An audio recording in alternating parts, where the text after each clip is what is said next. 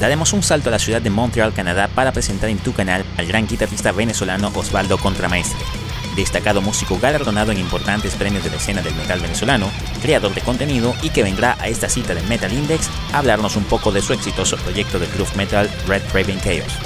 Sin más preámbulo, comenzamos.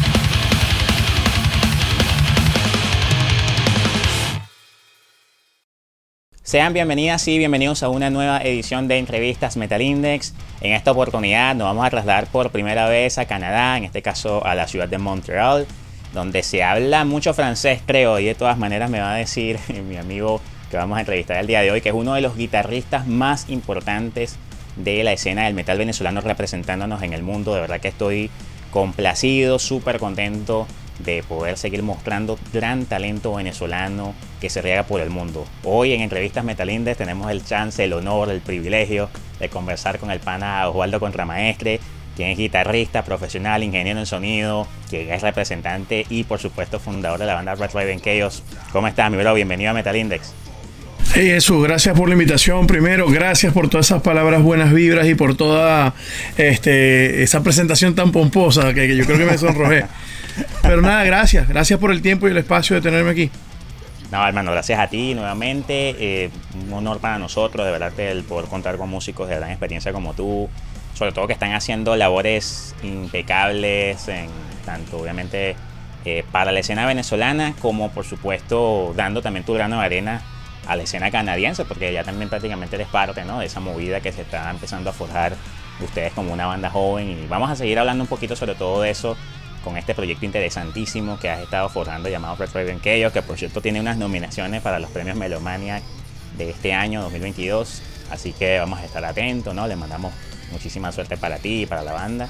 Y por supuesto a los que siempre, le debemos muchísimo y por supuesto le, le rendimos muchísimo honor y muchísimas ganas de que por supuesto siempre sigan disfrutando de nuestro contenido, a todo el público que siempre está presente de Metal Index, aquellos que por primera vez están viendo nuestro contenido, recuerda que puedes suscribirte para que no te pierdas absolutamente nada. Les invito a seguir las redes sociales de, por supuesto, el amigo Ovaldo Contramaestre, así como también su canal de YouTube, que por cierto también es uno de los youtubers venezolanos que, oye, uno también admira. Bueno, yo no sé si te gusta que te digan youtuber, pero estás en esa movida, has estado haciendo cositas. Eh, eh, eh, sí es un poquito raro el, término youtuber. Yo no. Yo, porque youtuber es como, como tú eres músico, bueno, pero tú vives, entonces la gente pregunta, ¿tú vives de la música? pero O tú estudiaste música y vives de otra cosa. Entonces el término youtuber suena a veces extraño. Yo me llamo en mi cabeza a mí mismo creador de contenido. A mí me gusta también que, me den así también. Con ese me, siento un poco más cómodo, con ese término. Sí, se siente un poquito... Claro, claro, sí, porque a veces como que a veces que el, youtuber lo relacionan como un poco algo más entre comillas, vamos a decir entre comillas así, para que no se vayan a ofender otros, ¿no? Como un término un poquito infantil. Y entonces sienten que es como, uno, uno siente como que es que piensan que uno solo se sienta a grabar un video y ya, ¿no? Y a decir cosas, ¿no? Pero hay un, un gran trabajo allí, ¿no? De tiempo, de, de financiero para equipos, de edición, o sea, hay muchísimas cosas que hay por detrás en, un trabajo de, un video, de una creación de contenido que, que de verdad es de admirar y, y, por supuesto, mi bro, nuevamente invitar a la gente a que se suscriban al canal de Osvaldo, que ellos que no lo saben, tiene gran contenido por allí. Una de, las, de los videos que inclusive yo más me he disfrutado es uno que lanzó hace un par de años de una visita al NAM que hizo por allí, eh, probando, bueno, hasta los, todos los cafés, prácticamente hasta los cafés, la comida, las guitarras. Hasta, los filtros de agua. Hasta todo. No, sí sirve. Este filtro de agua, el agua está fría, está trabajando bien. Es que, mira, todo lo que había en el NAN, este señor lo, lo probó allí, estuvo, de verdad, muy, muy detallista, sobre todo en equipo, mostrando allí pedales, etcétera. Que tienen que darle un paseo y mostrar también las reseñas que hace de equipo que son brutales. Para la gente también que nos escucha, tenemos esta versión en podcast también para que por supuesto puedan escuchar este contenido con muy buena música, música de Retro Chaos y por supuesto eh, puedan seguir esta nota con un, aroma y un sabor diferente, por supuesto. Y para comenzar, sobre todo, mi bro, para la gente de Metal Podcast que nos está escuchando, ¿qué tema de Red Raven Chaos te gustaría en este momento que suene para que la gente, que sobre todo aquellos que no la conocen a la banda, puedan arrancar con una buena presentación? Vamos a empezar con el primer tema que se lanzó que se llama Black Hole. Perfecto, que es el sencillo, por cierto, es el sencillo que se lanzó en el año 2020, el sencillo debut de esta brutal banda venezolana, que es una canción también perteneciente a su larga duración, su larga duración debut llamada Chaos in My Eyes. Suena aquí en Metal Index Podcast.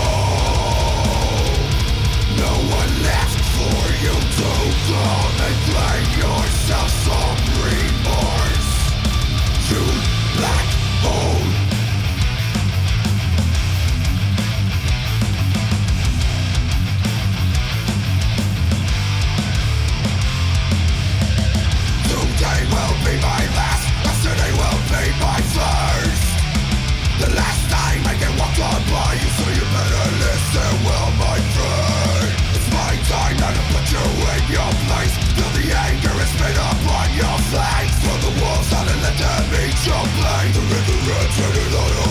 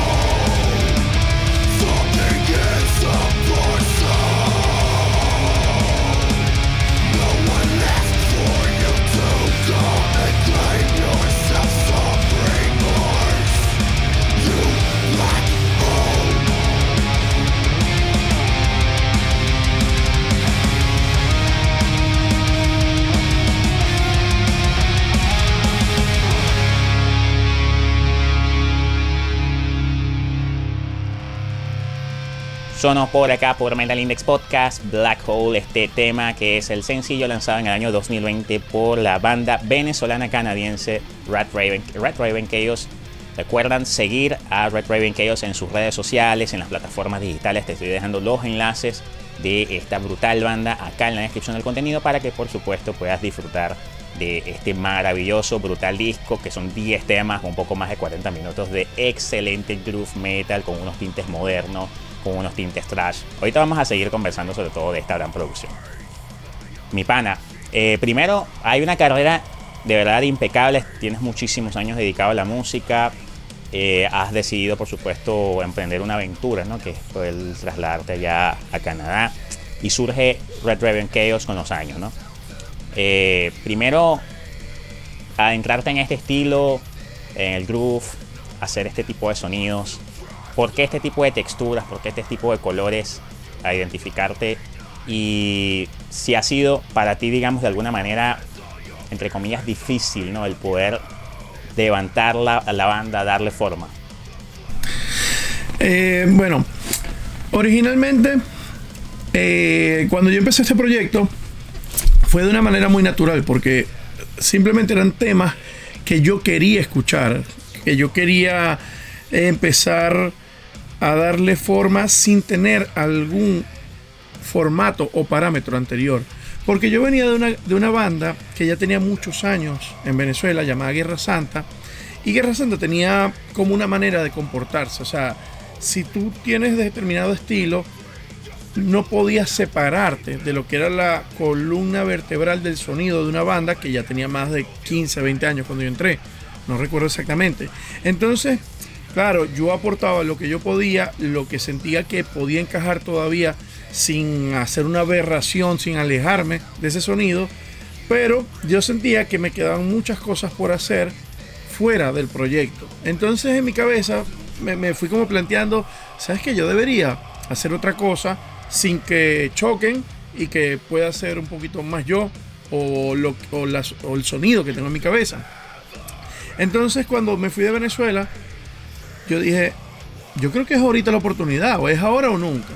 Pero claro, tú cuando estás en el proceso de inmigración, tú empiezas a cambiar prioridades.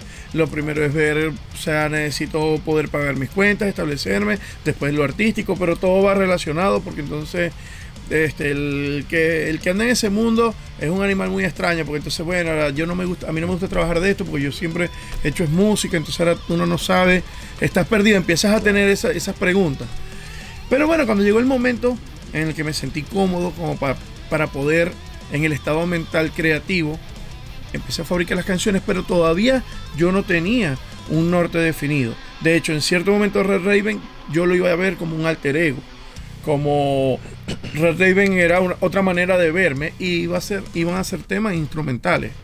Mm. Pero yo este, conocí otro bajista aquí venezolano, con el que yo coincido en otros proyectos, también en Overhate, también en otra banda que se llama Sociedad Sur y siempre estamos trabajando juntos en algunas cosas. Y le mostré los temas y me dijo, tenemos que hacer algo con esto. Vamos a darle forma como una banda. Entonces yo le decía, bueno, pero no sé, todavía uno con los tintes de la migración, no sé, porque empezar una banda es, es un compromiso tan fuerte tan grande. Si lo quieres hacer de una manera bien, si lo quieres hacer apuntando, bateando duro, no que se queden los temas en tu computadora y y cuando llegue un amigo lo moleste, mira, escucha este, escucha este, y el amigo, eh, otra vez. Sino darle una exposición correcta, que suene de la manera correcta en todos lados y que como proyecto tenga una exposición coherente. Entonces yo le dije, ¿sabes qué? Vamos a echarle, vamos a darle, pero ahora toca ese trabajón, buscar los componentes adecuados, buscar las personas que tengan unas metas parecidas a ti, porque ahí es donde muchas bandas se quedan en el filtro. Unos quieren llegar hasta cierto punto, otros no. Yo este, siempre con la música he querido llegar. Si bien no, no, me, no tengo ese sueño de niño que tiene la gente, yo quiero ser una estrella de rock como Motley y prenderme en candela. No, no sé, yo soy más, más realista con las cosas. Y por ser más realista me voy como moviendo con cómo vamos cambiando los tiempos. Este, entonces, bueno, ahí fue que yo le empecé a dar forma y este amigo lo único que me sugirió, porque el proyecto se llama Original Red Raven, este amigo solamente me sugirió agregarle el Chaos al final. Me dijo, bueno, yo, mira, si quieres tocamos lo comía, pero nada más. Vamos a agregarle el Chaos al final. Entonces me pareció una, una petición muy coherente. O sea, nada más fue eso. Sí, está bien, por mí está bien. brutal, brutal. Eh, 10 temas que, como, como inclusive había indicado allí en, el espacio de podcast, 10 temas cargados de, un gran sonido, un, sonido bastante gordo, un groove así muy condensado, le digo yo, ¿no? Porque eh, yo por lo menos hay momentos que la, la, banda me traslada a ciertas, eh, vamos a decir, etapas. Yo, por ejemplo, me acuerdo muchísimo de una banda que hacía un groove así muy condensado que era Ectomorph, sobre todo en sus inicios, que es un, es un sobre todo tiene un sonido particular en cuanto a lo orgánico, lo crudo que a veces suena, ¿no? con, mucha potencia, pero no se escuchan como que muchas texturas un poco procesadas, ni tan perfeccionistas, sino que hay como algo de, de comillas, suciedad en el sonido que lo hace como realista, pero con otra contundencia, ¿no? ¿Cómo quisiste enfocar la forma de sonar sobre todo este disco que, que ellos en My pero eso me agrada mucho que, estás diciendo eso, porque yo no lo he hablado con muchas personas o con muchas personas externas a la banda, pero esa siempre fue la intención. O sea, mi intención en la banda, en el sonido, es, por supuesto, de que estamos viviendo unos tiempos donde em, empiezas a competir con muchachos de 20 años que tienen un sonido súper descomunal. Ahora en vivo cada quien tiene su historia, cada quien ve cómo puede recrear ese sonido. Entonces en mi caso, si bien yo consumo música joven, yo vengo de, de, de, unas bases de, no sé, de los 90, del 2000, y yo escuchaba por supuesto mucha música que fue hecha antes de que yo naciera. Entonces yo quería moverme a un lugar donde pudiera sentir que entiendo lo que está pasando en el mundo ahorita, pero sin dejar de ser vamos a llamarlo de una manera, true metal. Sin, sin que no pudieras recordar, mm, pero eso suena como un poco Slayer también. Pero también hay algo de moderno y que el, y que el, sonido fuera un poco atemporal. Que tú pudieras escuchar el disco en unos 10 años y pudieras decir, no identifico en qué año salió este disco. Exacto. Porque todavía. Que, exacto, que discos que permanecen, que tienen como una vigencia en su sonido, ¿no? Sí. Por ejemplo, pasa así con discos, por ejemplo, de Pantera. Yo, por ejemplo, tú te puedes escuchar discos de Pantera de sus inicios y, tú lo escuchas en esta época, claro, uno quizá en el sonido, ¿no? Quizá vas identificando un poco, pero sobre todo en el tipo de composición, por así decirlo, también tú dices, oye, pero es que todavía estos tipos están como demasiado adelantados en el tiempo, eh, uno de los casos, y Pink Floyd, Pink Floyd es, uno, es un ejemplo también muy parecido. Muchas bandas indies ahorita, tú dices, llega Pink Floyd ahorita y nadie los conoce, y ya se llaman Floyd Pink, y se cambian las caras y tú piensas que es una banda actual, intentando... Entonces yo siempre lo visualicé de esa manera desde el principio y me parecía me parecía bastante importante. Yo ejercí el, por supuesto tuve que componer y mm, produje el disco. Pues. Entonces yo siempre le comenté, o sea, yo tenía una visión de hacia dónde me quería dirigir en ese aspecto. Le comenté a los muchachos y, todos estuvieron de acuerdo, estaban satisfechos de que no fuera algo que sonara tan de mentira. Hay tantas bandas ahorita que tienen ese sonido que a veces tú no diferencias cuál es cuál. Y yo quería que parte de eso, por supuesto, te da personalidad, te da carácter, te lo puedes diferenciar. Tú dices, esta banda suena distinta, tiene un sonido, a pesar de que hay tinta de muchas cosas, tiene un sonido propio. Era una de las metas. Excelente, bro. Eh, fíjate que precisamente una de las cosas que, que habíamos hablado al inicio ¿no? de, la introducción es que ustedes siendo una banda joven, una banda que, que ya tiene 5 años, como mucho, van a cumplir ya 5 años, ya cumplieron 5 años ustedes ya como banda, desde que se formó la banda como tal, como 5 años aproximadamente. o por lo menos desde que empezaron a lanzar ideas, ¿no? Yo pudiera llamar la banda, porque en esa formación, yo creo que pudiera llamarla tres años. Porque es que nosotros duramos como un año haciendo el disco en ese formato, en esa formación. Claro. Y los otros dos fue deliberando, viendo, mm. como organizándonos, intentando buscar componentes. Vale. Entonces, fíjate, una de las cosas que, claro, que, ha generado frutos ha sido, eh, uno, nominaciones a premios, muchas reseñas de muchísimos sitios. siendo un disco independiente, ¿no? Porque eso también vale destacar, un disco independiente. aquí, aquí, sobre todo, también le damos muchísimo valor a esas bandas que se atreven ¿no? a lanzar música de muy buena calidad, a invertir, sobre todo tiempo, un capital para poder conseguir un buen ingeniero que les ayude a generar un buen sonido y tratar de buscar de alguna forma, ¿no? humildemente, posicionar su trabajo y que haya tenido buena repercusión al punto tal de que, como te indiqué, tener nominaciones a, los premios Melomania, nominado tú, mi bro, y de verdad ya te felicito por ello a uno de los guitarristas, mejor guitarrista en la escena, o para representante de la escena metal venezolana. ¿Qué ha significado para ti ya después de ver ¿no? estos resultados? Ver que ese trabajito de 10 temas con poco más de 40 minutos haya sido un bombazo para, para la escena venezolana y para muchísima gente que lo está escuchando en muchísimas partes.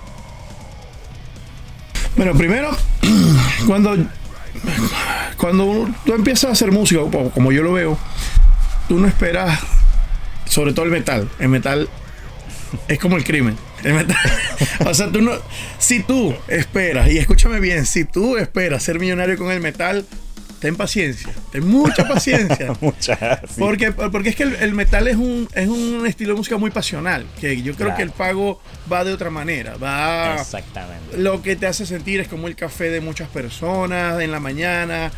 Eh, yo recuerdo, yo veía, cuando yo era joven, todo el mundo este, necesitaba un café y yo no, yo con el disco de metal me siento que, estoy lleno de energía. O sea, Comencé bien el, café De, mi día. Entonces, yo creo que el, pago de eso va de otra manera. Entonces, cuando yo empecé a hacer este proyecto, yo iba mentalizado a que no iba a recibir más nada que simplemente la satisfacción de poder sintetizar un sonido sin. Pero ¿por qué no así? ¿Por qué no asado? Y vamos a hacer sin tener algún algún estigma de que otra persona nos dijera qué hacer. Porque no es que la música ha cambiado mucho y vamos a, dirigirnos acá porque hay que hacer pop, porque no, yo no quiero. Agarre y cómete esos comentarios, no quiero, no me importan, no me importa porque no tengo nada que perder. Entonces, mi satisfacción, mi paga, ya era esa, tener un disco del que tú te sientas orgulloso, de poder tener empatía, salirme de los zapatos y escuchar el disco y decir, si no fuera mío, también lo, lo pudiera tener en mi playlist y me lo tripeo. Eso fue la paga de lo que yo estaba intentando hacer y, a donde yo me quería dirigir. Claro, después empiezan a suceder algunas situaciones que alguien te da un reconocimiento, hablas con amigos o con personas que no conocía y, ¡epa, qué buen disco! Y, y ¿y tú por qué escuchaste mi disco? Este, y la gente te empieza a felicitar, epa, o te empiezan a llamar, estamos bebiendo aquí, pusimos tu disco, qué bueno está, y, tal y cual. Entonces, eso a nadie le desagrada. Es mentira, yo te puedo, no te puedo decir que a mí eso me molesta, ¿no? Que estos tipos molestándome por disco, al revés, por supuesto que me llena de mucho orgullo, me llena de mucha alegría, me, me recuerda todo lo que se trabajó, y pero también me da ganas de seguir trabajando, porque te da como una especie, si bien tú empiezas con el voy a hacer esto por mí, te da una especie de, de afirmación o de validez de que puedes seguir haciéndolo. Y, a la gente tal vez lo va a disfrutar y lo va a digerir y lo va a tener en su playlist y me parece eso más que brutal. Nada más me queda decirle gracias a todas esas personas que tienen ese disco en ese playlist.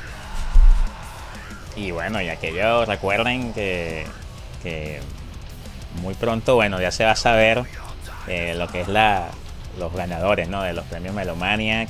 Eh, claro, en, quizá puede ser que hayan pasado con los años que se hayan generado premios, ¿no? Por así decirlo, en, diversas partes. Por ejemplo, uno de los más célebres, los, Metal Hammer Golden Awards, no me acuerdo cómo se llama exactamente, creo que se llaman así creo que a partir de ellos fue que empezaron a ver estos premios, ¿no? Otro tipo de premios que empezaban a, premiar, valga la redundancia, eh, la música rock, la música metal.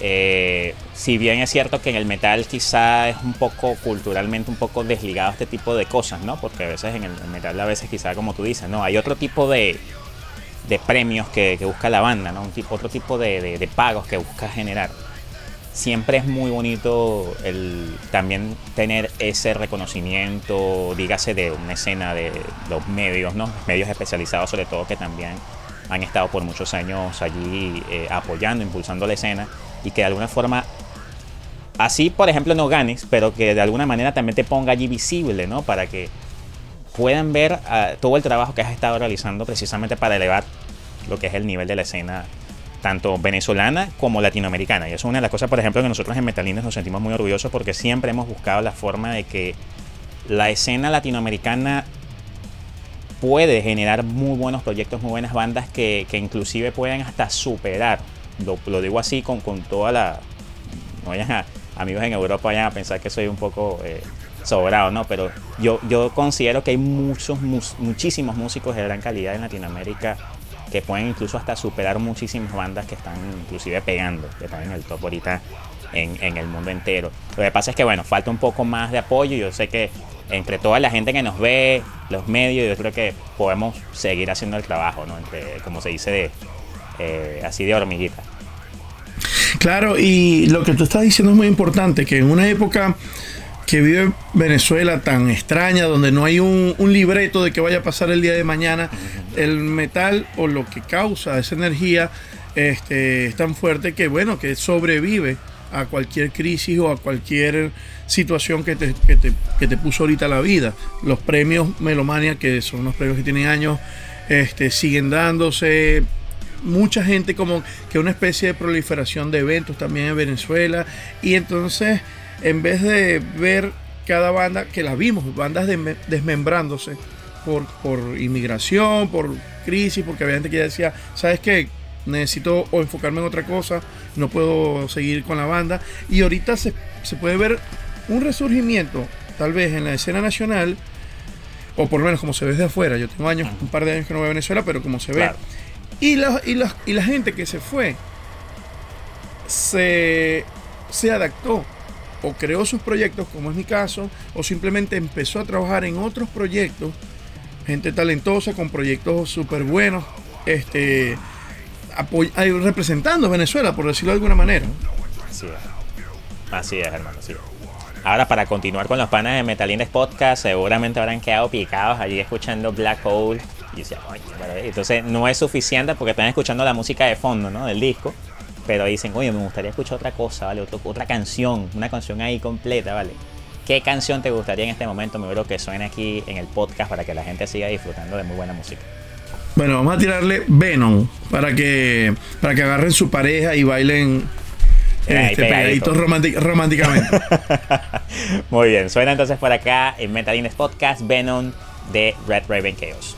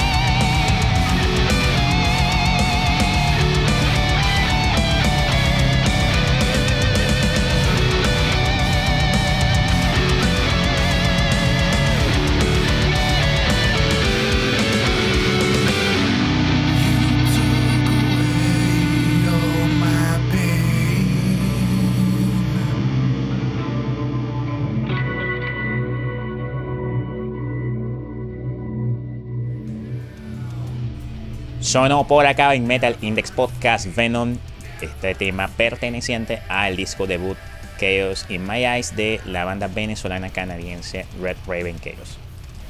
Eh, bueno, mi bro, eh, por supuesto no, no es de, de, dejar de lado que también eres un, por supuesto, un guitarrista eh, ya reconocido en Venezuela.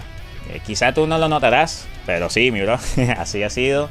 Eres un guitarrista que ha sido muy admirado. Siempre estás por allí, inclusive este, compartiendo siempre tu, por ejemplo, parte de tu gear, de tu setup, de tus, de tus instrumentos. Siempre por ahí, de vez en cuando, cuando puedes, lanzas un live para, sobre todo, compartir un poco de, esas experiencias, sobre todo que estás, digamos, eh, absorbiendo allá, eh, ya cuando tienes tiendas ¿no? especializadas cerca, tienes la oportunidad de ir a, que tienes un poquito más, más cerca, un poquito más fácil, por así decirlo, ir a, grandes eh, convenciones como el NAM, ¿no? Que, de verdad que es una locura. Yo creo que para todo que sea metalero, así no sea músico, yo por lo menos a mí en lo personal me gustaría vivir esa experiencia porque de verdad que se ve que es fantástica. Eh, eso para ti, obviamente, el adentrarte tanto al mundo de la música, pero ya aparte de ser músico, también la parte de la ingeniería musical, el adentrarte a los equipos, ¿Cómo te gusta a ti, por ejemplo, tener un buen setup? ¿Qué tipo de... Bueno, sabemos que eres endorsement de Solar, que has tenido este gran privilegio, ¿no? De tener ese patrocinio de esta muy, muy brutal marca de guitarras.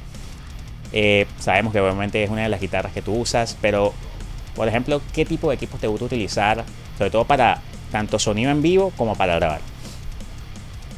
Ok, eh, bueno, como dice Jesús, yo tengo un canal de YouTube donde tengo, se puede decir, un alto flujo de instrumentos, de equipos o de dispositivos, sean plugins, sean algunos efectos, en el que los revisamos.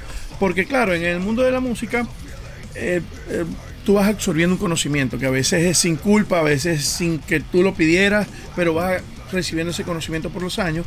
Y en cierto punto, yo me quedé pensando, ajá, y bueno, la gente cuando se muere agarra su conocimiento y háganle otra urna. O sea, ¿qué sentido tendría eso? Entonces yo dije, yo creo que lo correcto, cuando yo empecé el internet no era de la manera que era ahorita, por supuesto. Entonces, conocer de equipos era esperar una revista, así como el, camión de Plum Road. Señor, llegó la revista. no, tenemos revista. y entonces, ah, sí, me queda buena, buena, está bien. Y entonces uno, claro, yo desde esa época yo estoy leyendo y aprendiendo y, y curioseando.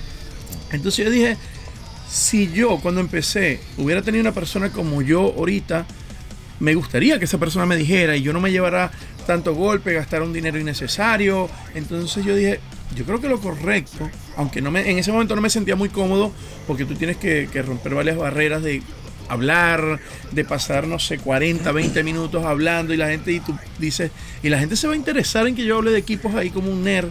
Yo creo que en la fiesta la gente se aburre cuando yo empiezo a hablar de esto, ¿no? No, no, mentira, tienes que, por supuesto, el problema es que tienes que tener un nicho y la gente va directamente a lo que va a consumir porque es su interés. Entonces, yo dije, bueno, voy a organizarlo de esta manera. ¿Qué sucede?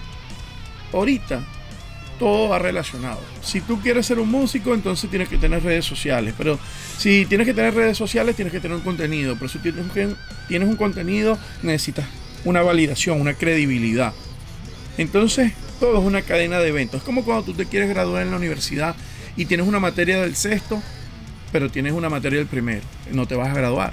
Por mucho que adelante, todavía te faltan las materias. Entonces tienes que eh, tener un contenido, crear, entender de edición y vas a ser tan fuerte como el eslabón más débil. ¿Qué hice yo? Cuando yo me mudé, yo tenía un ritmo de trabajo de tocar allá. Yo tocaba tres, cuatro veces a la semana. Cuando yo llego aquí, yo digo, Osvaldo, hay que empezar de cero. Yo creo que es el momento, en vez de ponerse a llorar por lo que extrañas, por lo que vas a extrañar y por lo que viene, más bien ser inteligente, empezar a cultivar conocimiento de cosas que faltaban, trabajar en cosas que tú siempre has querido hacer, que no habías podido por la falta de tiempo.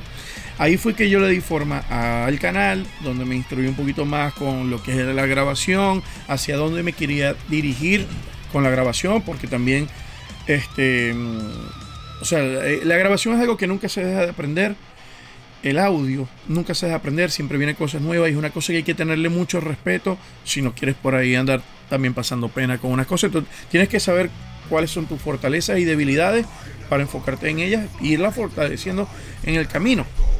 Todo eso me llevó a que yo recibiera el apoyo de algunas marcas.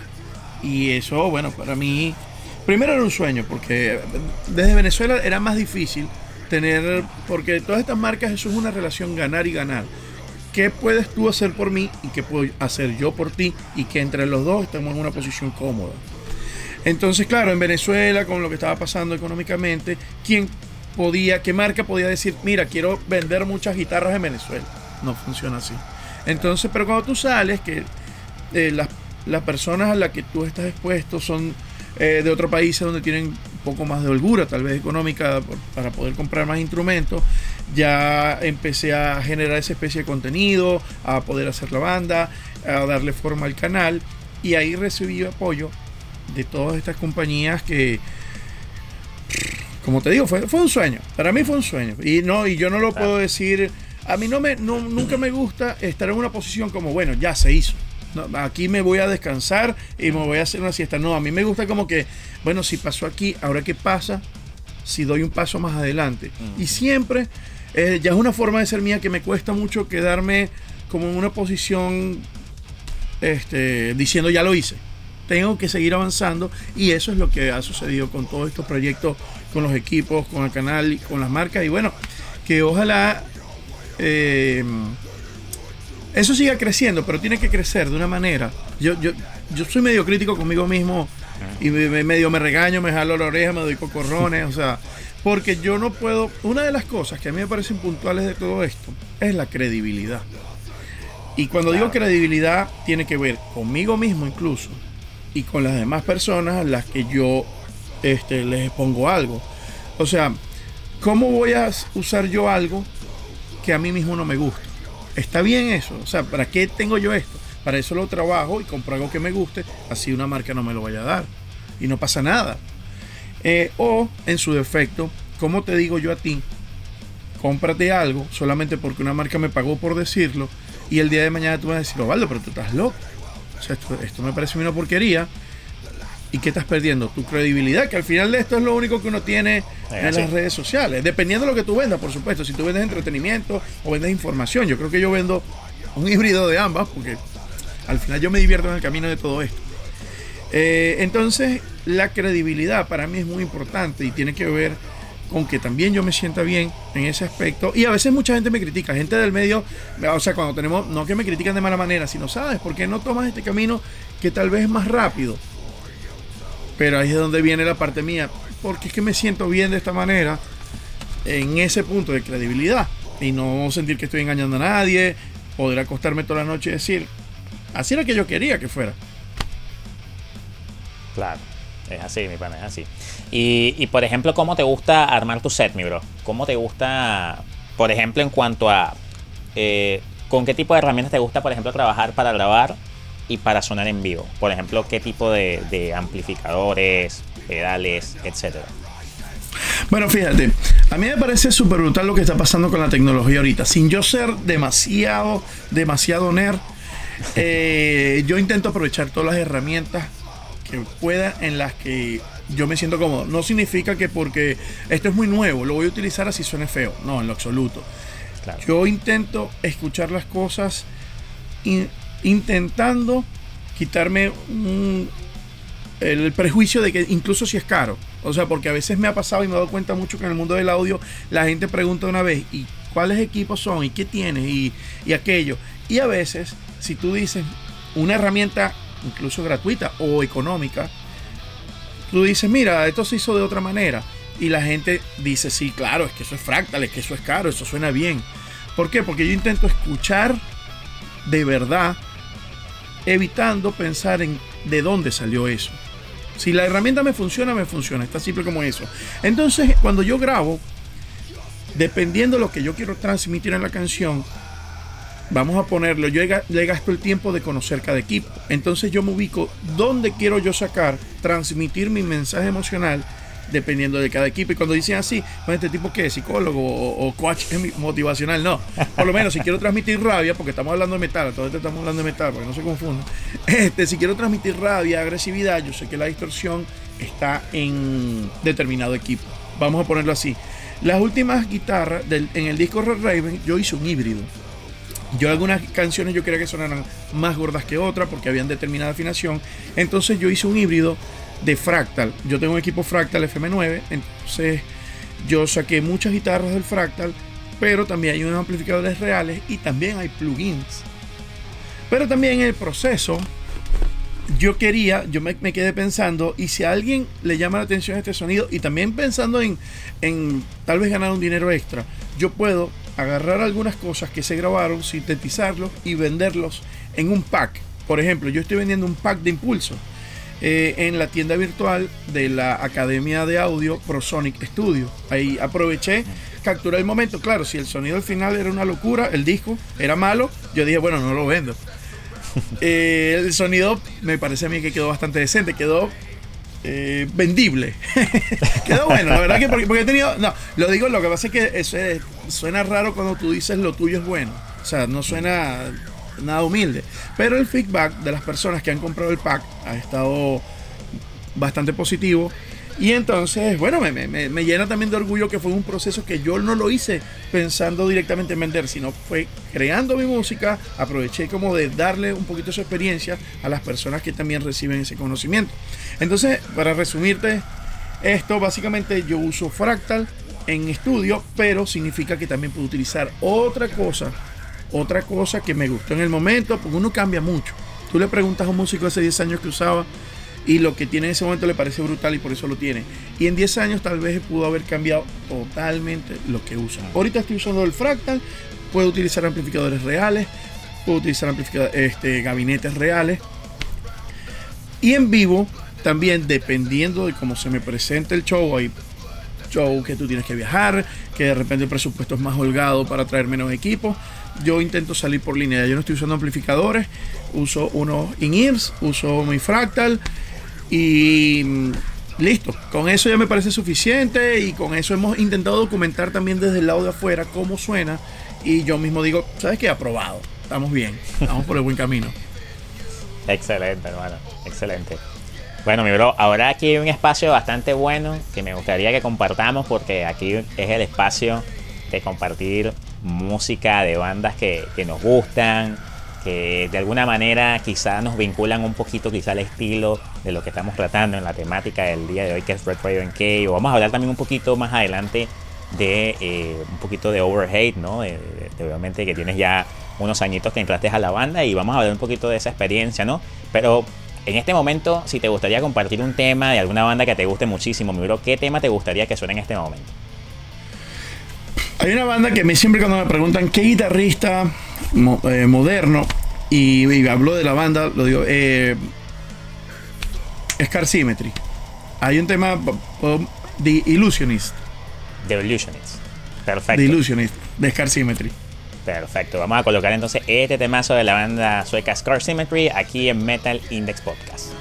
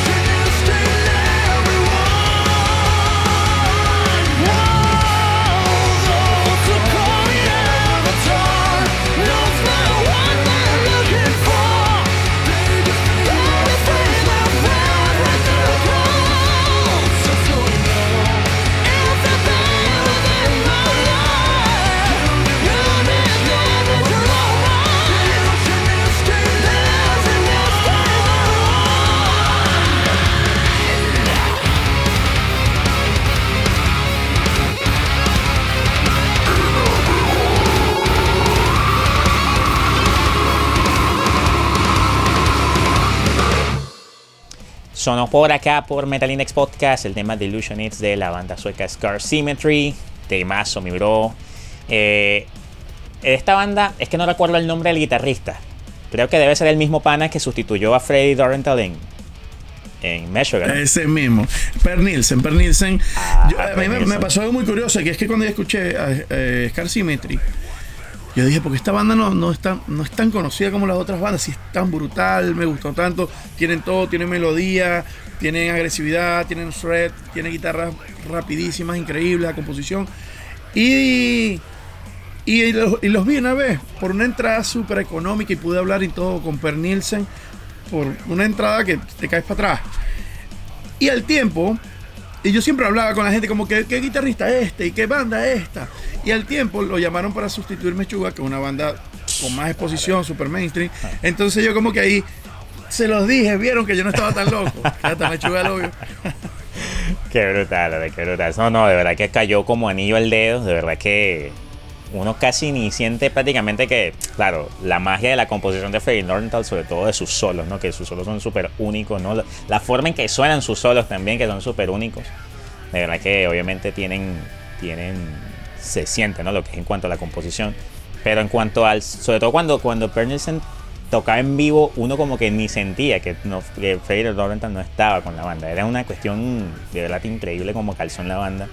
Y hay otra banda, mi bro, que a mí me hizo recordar un poco, no sé por qué, sobre todo en los, de los viejos tiempos, a una banda llamada Machine Head, que es una de las bandas obviamente de las más importantes y las más mainstream del mundo, y para mí una de las bandas iconos del groove metal, creo que de las fundadoras del estilo también. Pero actualmente sacaron un temazo, que de verdad que lo quiero colocar, que se llama Onalot, que creo que lo escuchaste también. Sí, sí. Una bestialidad. De verdad que ahora con Bock en la guitarra el, Power. Este, Machine, Head también es una banda de referencia, claro que sí. Sí, sí.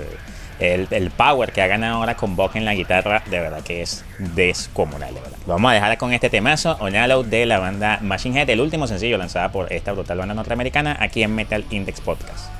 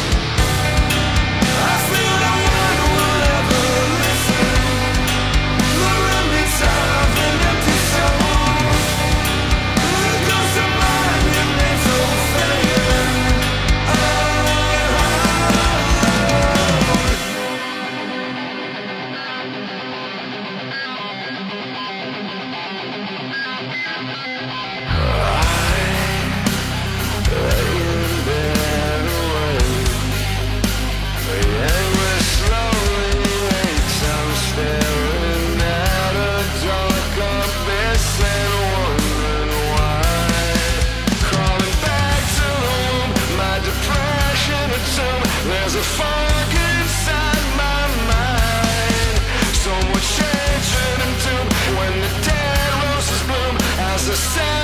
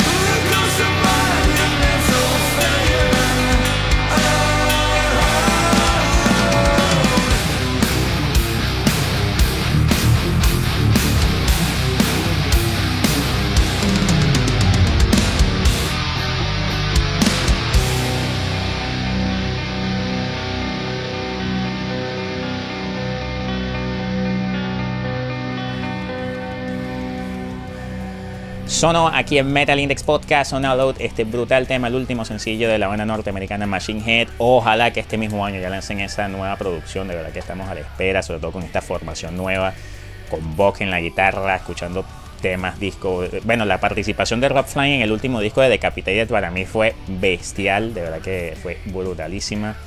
Y de verdad que nada, eh, a seguir escuchando buena música, amigos, de verdad, a seguir escuchando muy buena música porque a los que dicen que el rock ha muerto, bueno, yo no sé tú si entras dentro de estos comentarios. Es una, es una de esas grandes, eh, grandes debates esto de que si el rock ha muerto o no, dependiendo de la perspectiva, ¿no? De donde lo quieras ver. Algunos te dirán que sí, si hablas de la parte económica, algunos dicen que sí, porque ya las, disqueras ya no producen dinero como antes. Entonces, claro, ahora la, cochina se divide para más gente, ¿no? Ya no nada más para pa, 50 bandas, ahora es para 2.000 bandas, 5.000 bandas mainstream que hay en el mundo, por decirte un ejemplo, ¿no? Sí, este, bueno, el pasa es que en esto yo tenía, estaba teniendo una conversación con unos amigos. Entonces siempre está ese debate. Cuando tú estás haciendo música, entra el debate de este, hay que lanzar un sencillo porque ya la gente no hace discos.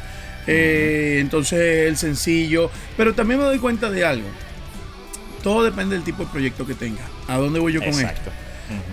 Nosotros, el, el, que, el que consume metal, tú no escuchas un sencillo, tú escuchas un disco.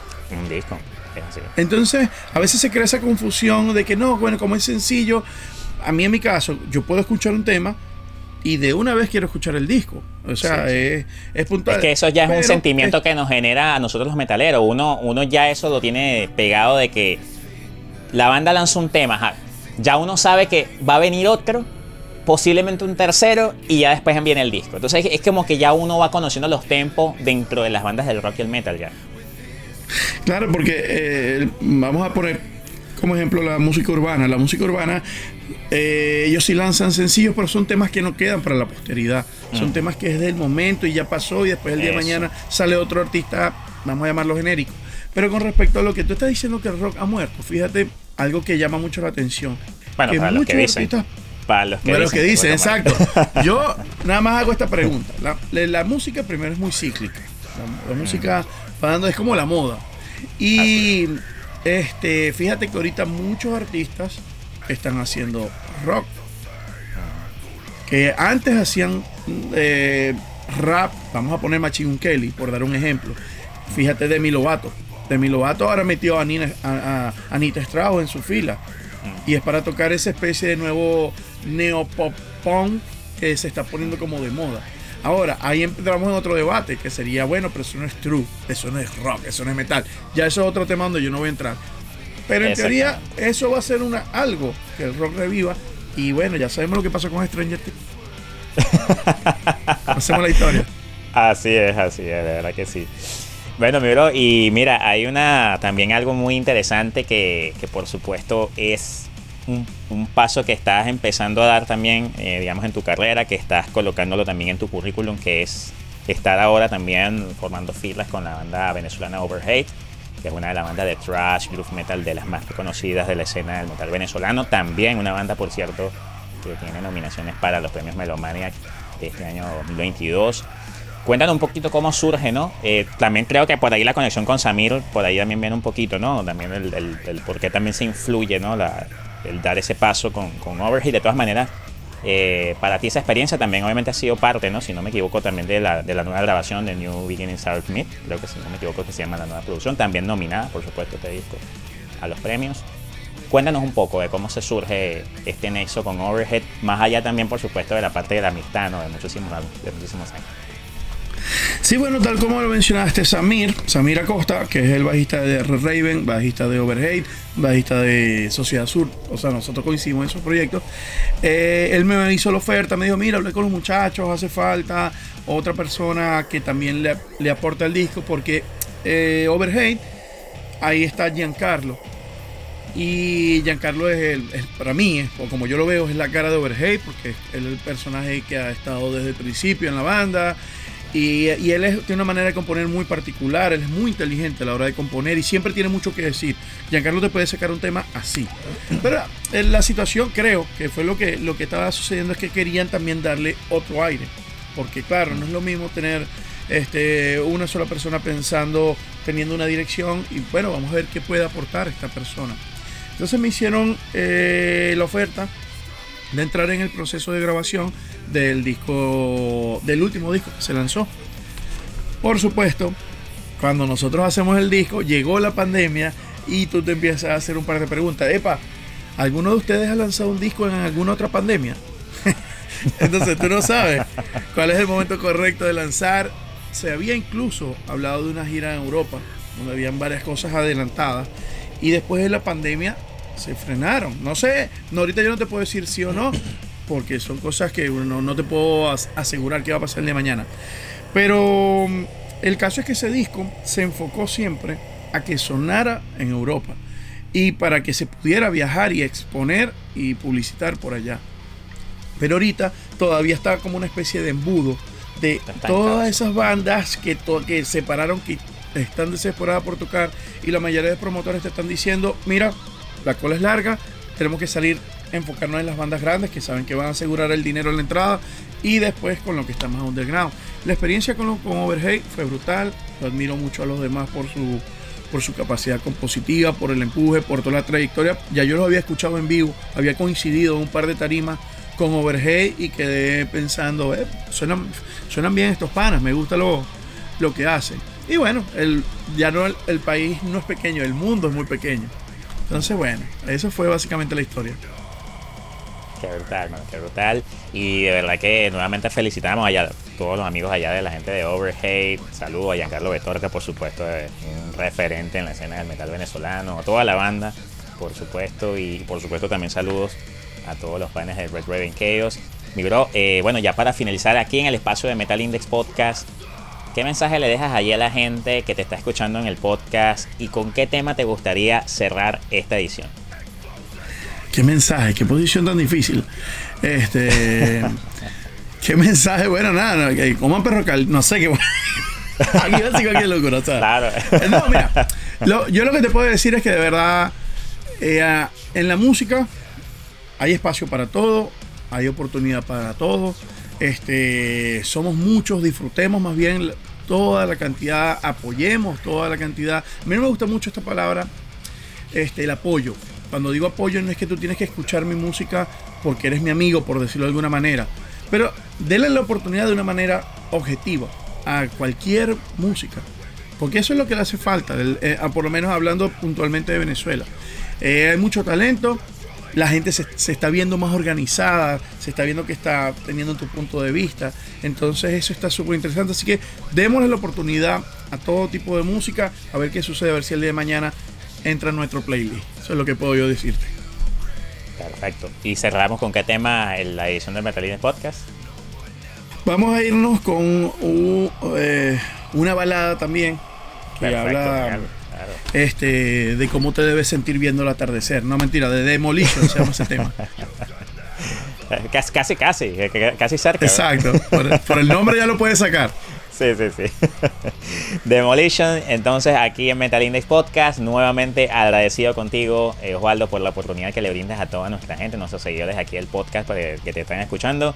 De verdad que agradecidísimos con todos y cada uno de ustedes, seguidores fieles de Metal Index Podcast por estar siempre atentos. Recuerden seguirnos en nuestras plataformas en Spotify, Google Podcast y Player FM para que no se pierdan nuestros contenidos y también contenido exclusivo en, estas, en este segmento de podcast. Osvaldo, hermano, muchas gracias, bro.